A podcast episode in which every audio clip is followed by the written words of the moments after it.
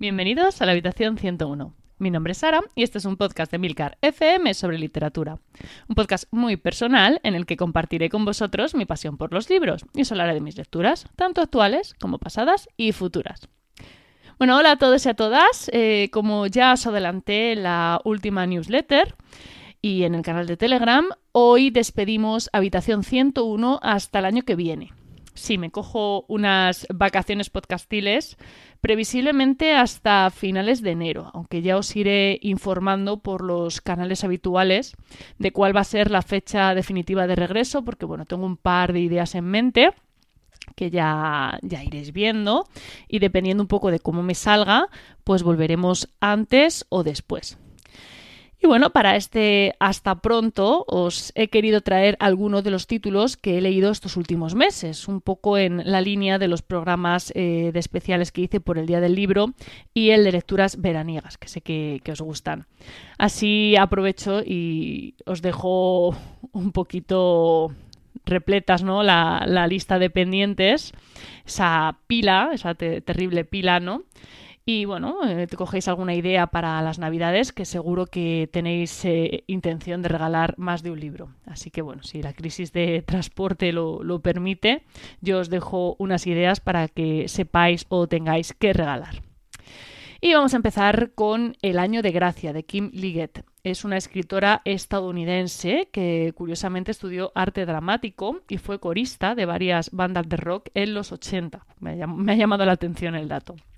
Bueno, actualmente vive en Nueva York y esta no es su primera novela, por lo que he podido ver tiene otros títulos, eh, también de corte juvenil, pero más enfocados al género de terror.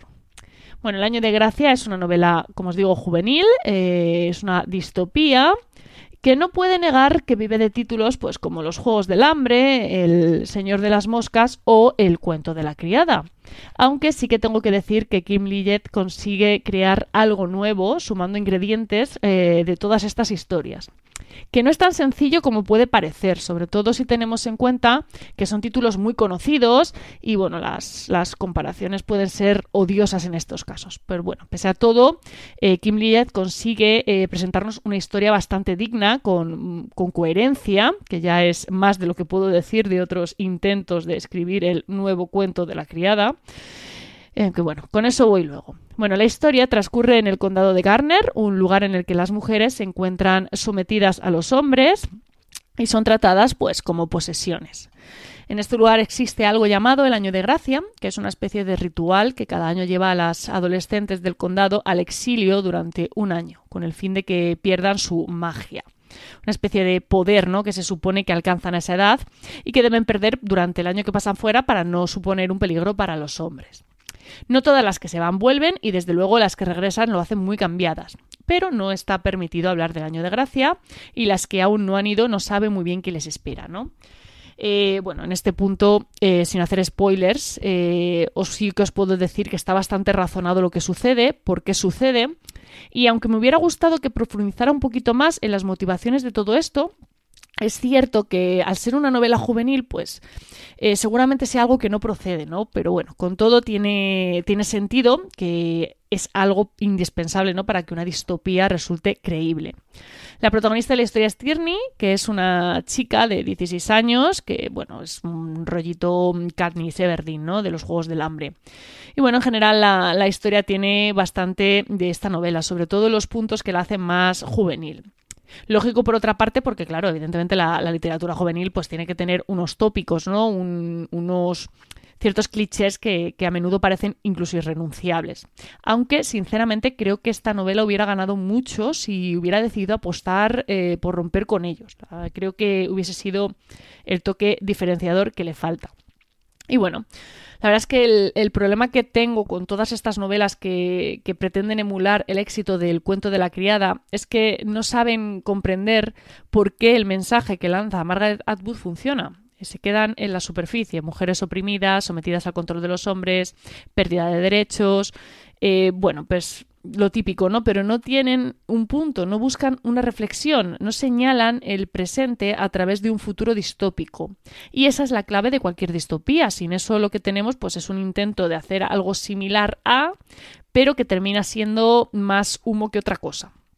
El cuento de la criada funciona porque Margaret Atwood no pretendía hacer una distopía feminista. La escritora quería denunciar algo que estaba viviendo, algo que estaba pasando, ¿no? El auge, de las autocracias de corte conservador. El cuento de la criada es una novela que se escribe con Margaret Thatcher y Ronald Reagan en el poder. Es un momento de la historia en el que se teme perder los derechos conquistados en los 60, los 70, y lo que hace que el cuento de la criada ponga los pelos de punta al lector es que cuenta algo que ha pasado, que está pasando ahora mismo en algún lugar del mundo. Margaret Atwood utiliza la distopía para lo que fue inventada, ¿no? Para denunciar el presente. Y ahí es donde las novelas que pretenden ser el nuevo cuento de la criada flaquean. No se, no se nutren de la realidad, se nutren de la imaginación. Quieren buscar algo llamativo, algo tan exagerado que acaban perdiendo un poco el punto, ¿no? ¿Para qué imaginar eh, cuando tienes algo tan real a diario en las noticias, ¿no? ¿Qué necesidad tienes de inventarte algo eh, estridente, ¿no? Esto es algo que Atwood comprendió muy bien. El segundo problema que le veo son los personajes. Las protagonistas del cuento de la criada no son mujeres, son, no, eh, son humanas, son personas. Si tú estereotipas a tus personajes, los vuelves irreales. Y eso es algo que Margaret Atwood trabaja muy bien en el cuento de la criada. Sus personajes son reales, son creíbles. Por eso te pone la piel de gallina leer el relato de Othfred. Las mujeres del cuento de la criada, las martas, las esposas o las propias criadas, no son blanco y negro. Tienen sus motivaciones y se ubican en distintas posiciones ideológicas. No son siempre víctimas víctimas no son meros objetos y son tan parte de la solución como del problema, como en el mundo real, vamos, como en la vida misma. Y bueno, por ende, pues los, los personajes masculinos no son solo verdugos. Que tu historia esté protagonizada por mujeres no la hace feminista, y menos aún si lo que caracteriza a tu historia es que se es el típico que se comporta como un hombre, ¿no? Que es que eso me fastidia muchísimo, ¿no? No me gusta nada la protagonista de Kim Liggett y no me gusta la forma que tiene de dividir a las mujeres en dos grupos. Las capaces, ¿no? Que son las que se comportan como hombres, las que son complejas, y luego las simples, ¿no? Las femeninas, las que solo tienen preocupaciones superficiales, poco intelecto. Las cosas no son así. Estereotipar a las mujeres de semejante manera en una novela que, sobre todo en una novela que pretende lanzar un mensaje supuestamente feminista, ¿eh? que os lo hay, ¿eh? también, que también os digo que sí que tiene un mensaje feminista, pero mm, no creo que lo lance de la manera apropiada. A mí, desde luego, me parece un error. Así como también me parece un error que los personajes femeninos, eh, por muy protagonistas y fuertes que sean, siempre acaben siendo salvados por un hombre o renunciando a sus ideales tan, tan aparentemente marcados en un inicio, ¿no? Cuando encuentran el amor. No, no, y no, no. O sea, no, no me convence. Esto va ya líneas generales, ¿eh? esto es algo que veo en muchas novelas, en muchas películas, y bueno, se os viene, seguramente os venga a la cabeza las típicas eh, y las clásicas de Disney. Que vaya por delante que no quiero hacer una crítica negativa del libro, creo que es una novela bastante ágil, muy bien narrada, tiene sus puntos fuertes y bueno, los puntos débiles que estoy señalando. Es una opinión también subjetiva, es lo que me ha parecido a mí. Creo que como novela juvenil funciona muy bien, eh, tiene una, idea subyacente bastante acertada sobre sororidad, sobre feminismo, pero a mi parecer la autora falla mucho a la hora de reflejar estas ideas en su, en su historia. Tiene el qué, pero no tiene el cómo. La narración es buena, está contada en primera persona, en presente, lo que hace pues que te metas bastante más en la historia. Arranca un poco lenta, pero bueno, luego empieza a coger ritmo rápido y bueno, a desarrollar todo lo intrincado de este sistema que el condado ha ideado para eliminar esa supuesta magia de las adolescentes. Las protagonistas, pues como os he dicho, son bastante planas, los personajes masculinos ya ni os cuento, pero bueno, posiblemente funcionen bastante bien entre el público objetivo de esta novela, que no soy yo, ¿vale? Son los adolescentes. Eso, hay, que, eso hay que tenerlo claro. Cuando se lee juvenil, se tiene que saber a quién va, va dirigido el el texto, ¿no? No es lo mismo que lea este libro una persona de mi edad eh, que un adolescente, porque yo no soy el, objetivo de esta historia. A mí me gusta mucho la novela juvenil, eh, me gusta que se hagan cosas de este estilo en el género, pero creo que Kim Liggett deja pasar la oportunidad de hacer algo completamente diferente en su novela. Y creo que además eh, deja pasar esta oportunidad en el mejor momento posible para hacer algo distinto. Eso posiblemente sea lo que más me ha frustrado de esta lectura que con todo he disfrutado. ¿eh? El libro se, me lo he leído en día y medio, no, no es un libro que cueste leer, pero se podría haber sido algo, algo más y se queda en, en humo, ¿no?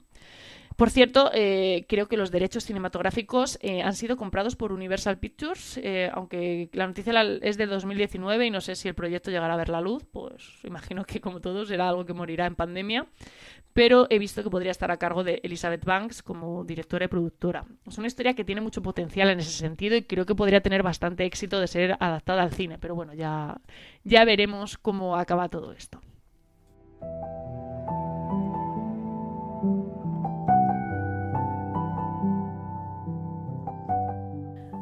Y seguimos con otra distopía, también de una escritora. Su título es Amatka y su autora es Karin Tidbeck. Es una escritora sueca de la que ya leí en su día una antología de relatos llamada Yeganat, que no acabo de convencerme porque, salvando un par de relatos, los demás me parecieron extremadamente raros. Pero tenía muchas ganas de leer a Matka porque sabía que era una distopía. Y bueno, ya me conocéis lo suficiente como para saber que soy incapaz de resistirme a una distopía. Así que cuando vi en Twitter que una tuitera vendía un ejemplar, me dije esto es una señal. Ha llegado el momento de leer a Matka y la verdad es que no me puedo alegrar más de haberlo hecho. Vaya por delante que Karin Tidbeck es una escritora inusual, ¿no? Tiene una imaginación que desborda y que puede llegar incluso a sobrepasar al lector. Eso es básicamente lo que me sucedió con Jagannath. No sé, era todo demasiado, ¿no? Superaba mi capacidad de imaginación. Sin embargo, en Amatka eh, he encontrado el punto dulce de esta autora. Una, una novela que combina el género distópico con algo que yo me atrevería casi a llamar realismo mágico, aunque bueno, he leído por ahí que lo califican como distopía surrealista y también me ha gustado bastante la, la, idea. Sea cual sea la etiqueta bajo la que lo clasifiquemos, lo que sí que puedo afirmar es que a mí me ha fascinado. La historia trata sobre una mujer, Vania, que viaja hasta la colonia de Amatka para realizar un estudio sobre sus hábitos de higiene. Eso nos va a ayudar a descubrir esta colonia desde el punto de vista de quien la visita por primera vez, lo cual me parece un enfoque muy interesante porque permite resolver cuestiones que de otro modo habrían quedado un poco forzadas. ¿no? De esta manera todo se desenvuelve como muy naturalmente. El mundo que presenta Tim está estructurado en colonias, cada una de las cuales tiene un cometido distinto. Es un mundo muy comedido, muy preciso, en el que se tiene un cuidado especial con el lenguaje, que debe ser un reflejo muy fiel de la realidad que representa. Eso se nota mucho en la novela, que tiene un lenguaje extremadamente cuidado, muy pulcro. Es casi como si se hubiera escrito con un bisturí. Lo que es la estructura de la novela no presenta un gran desafío, aunque es algo completamente esperable en una distopía, ¿no? Porque al final lo que suele importar no es lo que sucede, sino el lugar donde sucede. Aquí nos vamos a encontrar eh, con un misterio, un argumento casi detectivesco en el que Vania nos va a ir guiando a través de distintas incógnitas por resolver. Así va a conseguir Timbet eh, mantener por completo el interés del lector en lo que realmente está contando. Y la verdad es que lo hace muy bien, aunque Sí he de decir que quizás no lo resuelve con la misma destreza con la que lo escribe. Al final de esta novela eh, a mí me ha resultado un poco aséptico, ¿no? Por decirlo mm, de alguna manera que no supongo un spoiler. No os quiero contar mucho porque creo que es mejor leerla. Pero la sociedad distópica que plantea Timbeck me ha parecido brillante. Es una idea muy fresca, muy, muy original, muy interesante y gira en torno a algo tan complejo como el lenguaje y el poder del mismo a la hora de moldear la realidad en la que vivimos. Algo que me va a quedar un poco monotemático en el, en el capítulo de hoy, ahora que lo estoy pensando. Bueno, ahora veréis. Bueno, se pueden sacar eh, y se deben sacar grandes reflexiones de la lectura de esta novela. Creo que es una de esas lecturas que se quedan en la cabeza durante una larga temporada. Y bueno, yo la verdad es que os recomiendo mucho la lectura, sobre todo si os gustan tanto las distopías como a mí. Y si os apetece leer algo nuevo, ¿no? Algo completamente distinto a todo lo que hayáis podido leer hasta la fecha. Además, la, edición impresa es muy bonita, la portada me, encanta. Y nada, creo que de verdad es un, es un libro muy interesante. Es algo, ya os digo, muy distinto, ¿vale? No esperéis encontraros la típica distopía del protagonista huyendo de la distopía, etcétera. no es la fórmula clásica de la distopía. Es algo novedoso, ¿no? Algo, algo bastante refrescante.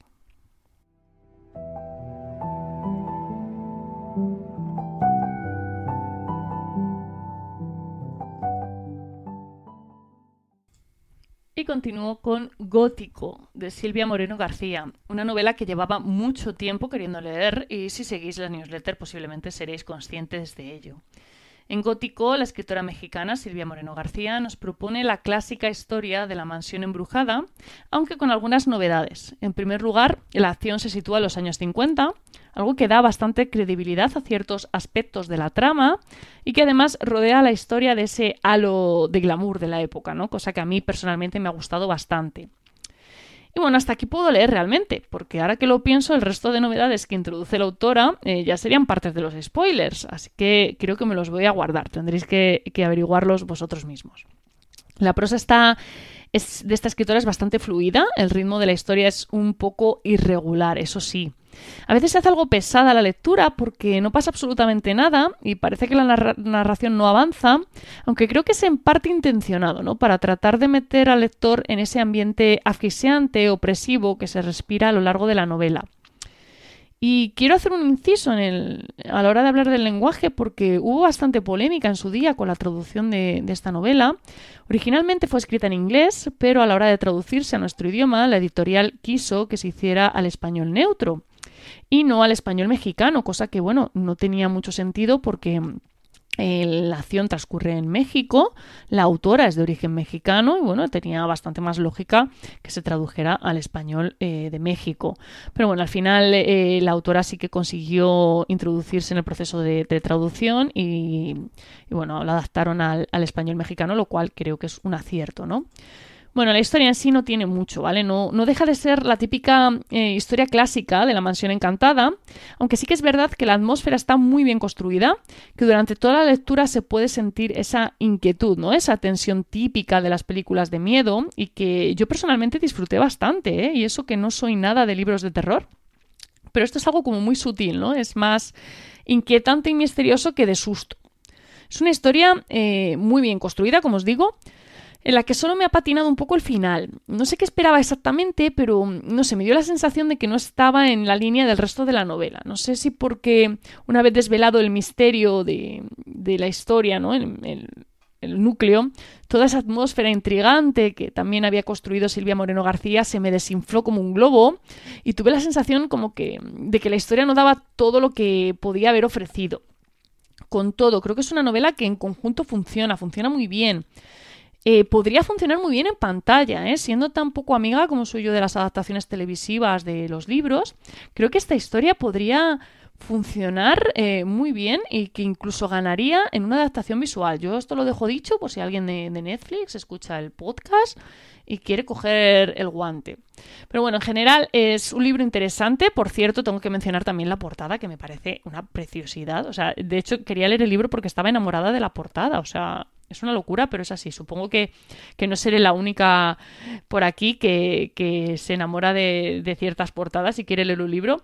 De hecho, ayer hablábamos justo en el canal de Telegram de todo lo contrario, ¿no? De portadas horribles de, libros que no sé si te diría que te, hacen no querer leer o que incluso te, te, producen curiosidad de leer algo simplemente por decir que puede contener este libro con una portada tan horrible, ¿no? Bueno, si tenéis alguna portada que os encante o que odiéis o que os parezca un horror, pues me la podéis mandar y, y la compartimos.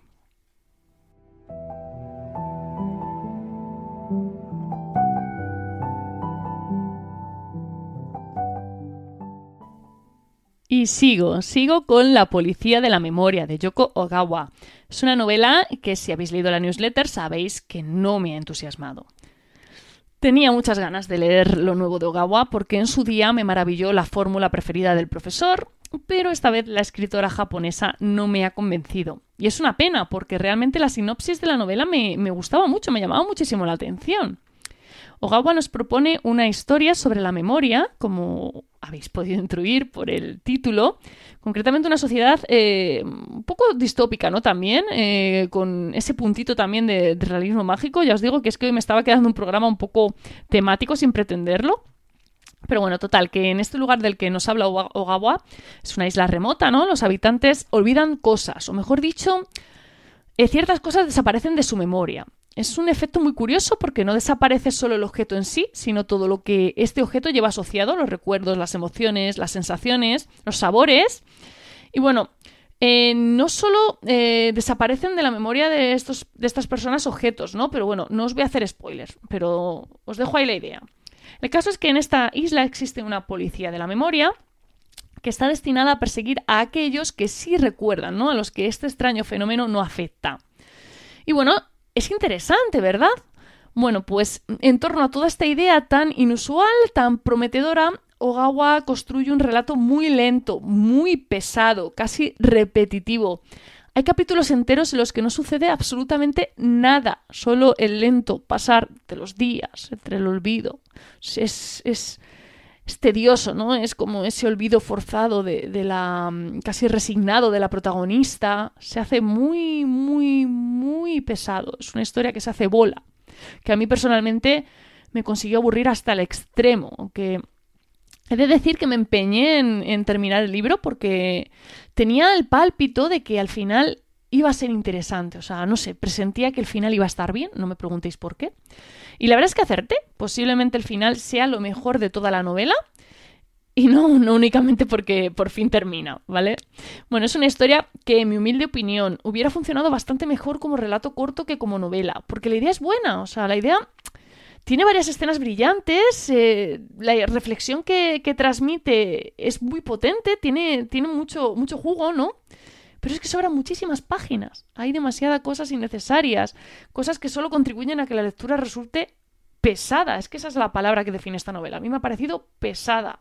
Y me, me parece una pena porque creo que la historia sí que tenía ese potencial, ¿no? Sí que tenía esa capacidad de haber brillado, de haberse convertido en algo más que en una lectura pasable, pero no ha sido así.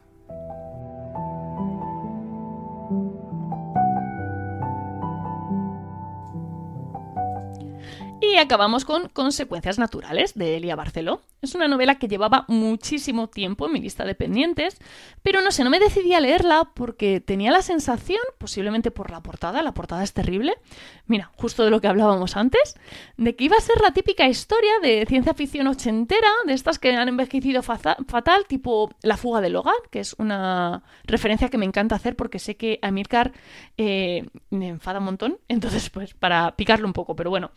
Eh, por fortuna, eh, Vanessa de un Podcast hizo una reseña en su, en su podcast, que os recomiendo escuchar, por cierto, y me dio el empujón que me faltaba para decidirme a, a, leer esta historia. Y la verdad es que no me puedo alegrar más de ello. Consecuencias Naturales me ha encantado. No solo es una novela que ha envejecido maravillosamente bien, sino que es una historia que podríamos definir hasta como moderna, ¿no? Por los temas tan actuales que trata. Y sí es cierto que tiene alguna cosilla que quizás podría pulirse hoy día, pero es que estamos hablando de una novela de 1994, o sea, bastante, bastante el acierto de Elia Barceló con este tema. La historia gira en torno a un encuentro entre humanos y Schroll, no sé si lo pronuncio bien, pero bueno, creo que se, se dice así, que es una civilización alienígena. Vamos a estar en el futuro, eh, siglo XXIII. La humanidad ha evolucionado, una barbaridad, eh, tanto en lo relativo a la ciencia como en lo social. Eso se va a apreciar desde el principio, desde las primeras páginas de la novela. Nos vamos a situar en una nave espacial terrícola en la que el lenguaje inclusivo es una realidad. Y con esto os doy una idea de por dónde van los tiros de la novela. No os quiero contar mucho más sobre la trama porque mm, es breve, no es sencilla, o sea, al final se basa sobre un acontecimiento. Y bueno, creo que es mucho mejor descubrirla sin saber qué te vas a encontrar. Yo lo hice así, además siguiendo el consejo de Vanessa, y la verdad es que muy contenta con, haber, no, no, haber llegado a la novela sabiendo qué iba a pasar, ¿no? La sorpresa es, es divertida, es, es brutal. La idea, ya os digo, es bastante sencilla, muy original con mucha fuerza, ¿no? Me ha parecido una genialidad lo que hace Elia Barceló, de una manera que resulta tan simple, ¿no? Y tan efectiva. Él consigue poner al lector en una posición en la que no tiene otro remedio que cuestionarse situaciones de nuestra sociedad actual. Y digo actual y no de nuestra sociedad de 1994, porque, entre otras muchas cosas, Elia Barceló supo ver muy bien en, en el 94, que hace un montón de tiempo, ¿no? Pues supo ver qué temas iban a seguir de actualidad en 2021. ¿Eso o que no hemos evolucionado mucho desde el 94? No sé, como, como prefiráis verlo. Bueno, la historia está narrada con un punto entre el alegato feminista y el humor que a mí personalmente me ha encantado. Me he reído mucho con esta novela, me ha resultado muy divertido, eh, muy instructiva eh, y no sé, a la vez era un relato como muy ameno, pero de concienciar, ¿no? Eh, se lee en un suspiro porque es una novela muy cortita. Eh, si no recuerdo mal, me la he leído como en dos tardes o incluso en una. Es que no me acuerdo ahora mismo, pero vamos, nada, he tardado un suspiro en leérmela. Y bueno, además de todo esto, Elia también nos regala una novela de ciencia ficción muy buena, ¿vale? Nos va a presentar Loxol, que además de tener características biológicas bastante interesantes, van a contar con una sociedad muy compleja que vamos a ir conociendo en, profundidad gracias a, bueno, a ciertos acontecimientos de la trama, que además van a venir muy al caso, van a estar muy bien hilados y todo va a tener mucha coherencia, que es algo que ah, yo siempre agradezco mucho en la lectura. Vamos, por. De hecho, te diría que incluso esta novela me recordaba un poco a Los Desposeídos, de Ursula K. Bueno, a ver, levemente, ¿vale? No tiene nada que ver realmente, pero bueno, es un, poco esa idea. El lenguaje tiene un protagonismo muy, muy especial en esta historia. Es el motivo de muchas de las confusiones entre humanos y Schroll. Eh, y creo que muy certeramente aquí Elia Barceló nos lanza una reflexión sobre la importancia que tienen las palabras a la hora de estructurar nuestro pensamiento. A mí, desde luego, ya os digo, me ha parecido una maravilla. Eh, se lee muy rápido, como os digo, es muy fresco, muy actual, tiene un toque de humor maravilloso que consigue hacer de la lectura un total disfrute. Y todo ello tratando temas de gran importancia y lanzando reflexiones pues muy necesarias. Vamos, es un libro que lo tiene todo y que desde luego os recomiendo muchísimo.